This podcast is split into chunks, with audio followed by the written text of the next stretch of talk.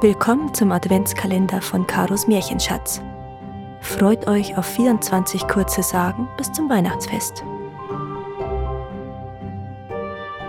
Türchen 10 Die gebannten Räuber bei Wangen Jedes Jahr in der Christnacht drangen Räuber in einen Bauernhof bei Wangen in Tirol ein. Sie hielten ein wildes Gelage und nahmen mit, so viel sie tragen konnten. Die Bauersleute hatten große Angst vor den wilden Gesellen und unternahmen deshalb nichts, um dem Treiben ein Ende zu machen. Sie versteckten immer einiges an Wertgegenständen, ehe sie mit den Familienangehörigen und dem ganzen Gesinde zur Christmette gingen. An einem heiligen Abend, als die Hofleute wieder dabei waren, einiges zu verstecken, betrat ein uraltes Venediger Mandel das Haus. Es war ganz weiß, es haftete überall an ihm Schnee, auch konnte es sich vor Müdigkeit kaum noch auf seinen Beinchen halten. Nach einem freundlichen Gruß sagte es, dass es bei dem argen Schneefall seinen Weg nicht mehr fortsetzen kann und bat um ein Nachtlager. Auch bemerkte es so ganz nebenbei, dass es nicht zum Schaden der Hofleute wäre. Der Bauer erklärte dem Zwerg. Jede Christnacht werde ich von Räubern heimgesucht, Deshalb verstecke ich Dinge, die meiner Familie lieb und teuer sind. Glaub mir, heute am heiligen Abend fällt es mir besonders schwer, dir deine Bitte um Obdach abschlagen zu müssen. Es ist zu gefährlich, im Haus zu bleiben, da die wilden Kerle übelst ihr Unwesen treiben. Ich habe Angst, dass sie jemanden, der anwesend ist, arges Weh zufügen. Aber ich machte einen Vorschlag. Komm mit uns nach Wangen zur Mette und wir kehren zum Gehöft zurück, wenn die Banditen es verlassen haben. Der Zwerg entgegnete, dass er sich nicht fürchte. Schließlich gab der Bauer nach und stellte nur noch fest, dass er ihn vor dem Gesindel gewarnt habe. Nachdem alle das Haus verlassen hatten, versperrte das Mandel die Haustür, legte sich auf die warme Ofenbank und schlief sofort ein. Als um Mitternacht die Kirchenglocken zur Mette läuteten, brach vor der Tür ein Gerumpel und Schreien los. Das waren die gefürchteten Räuber. Weil die Haustür wieder erwartens versperrt war, schlugen sie rasend vor Wut dagegen, schimpften und fluchten. Der Zwerg schrak auf, hüpfte von der Ofenbank, zündete eine Kerze an, entriegelte die Tür und wich zurück. Die heruntergekommenen Burschen schwangen ihre Messer und Knüppel und stürzten herein. Das Männchen starrte sie an, hob drohend den Zeigefinger, sagte aber nichts und bewegte sich nicht.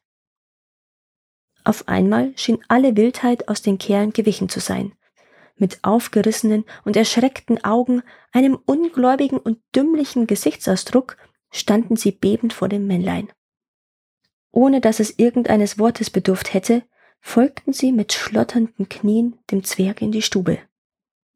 Dort mussten sie sich in einer Reihe aufstellen, dann sprach das Mandel leise einen Bannspruch, und sogleich waren sie steif und sahen aus wie aus Stein gemeißelt.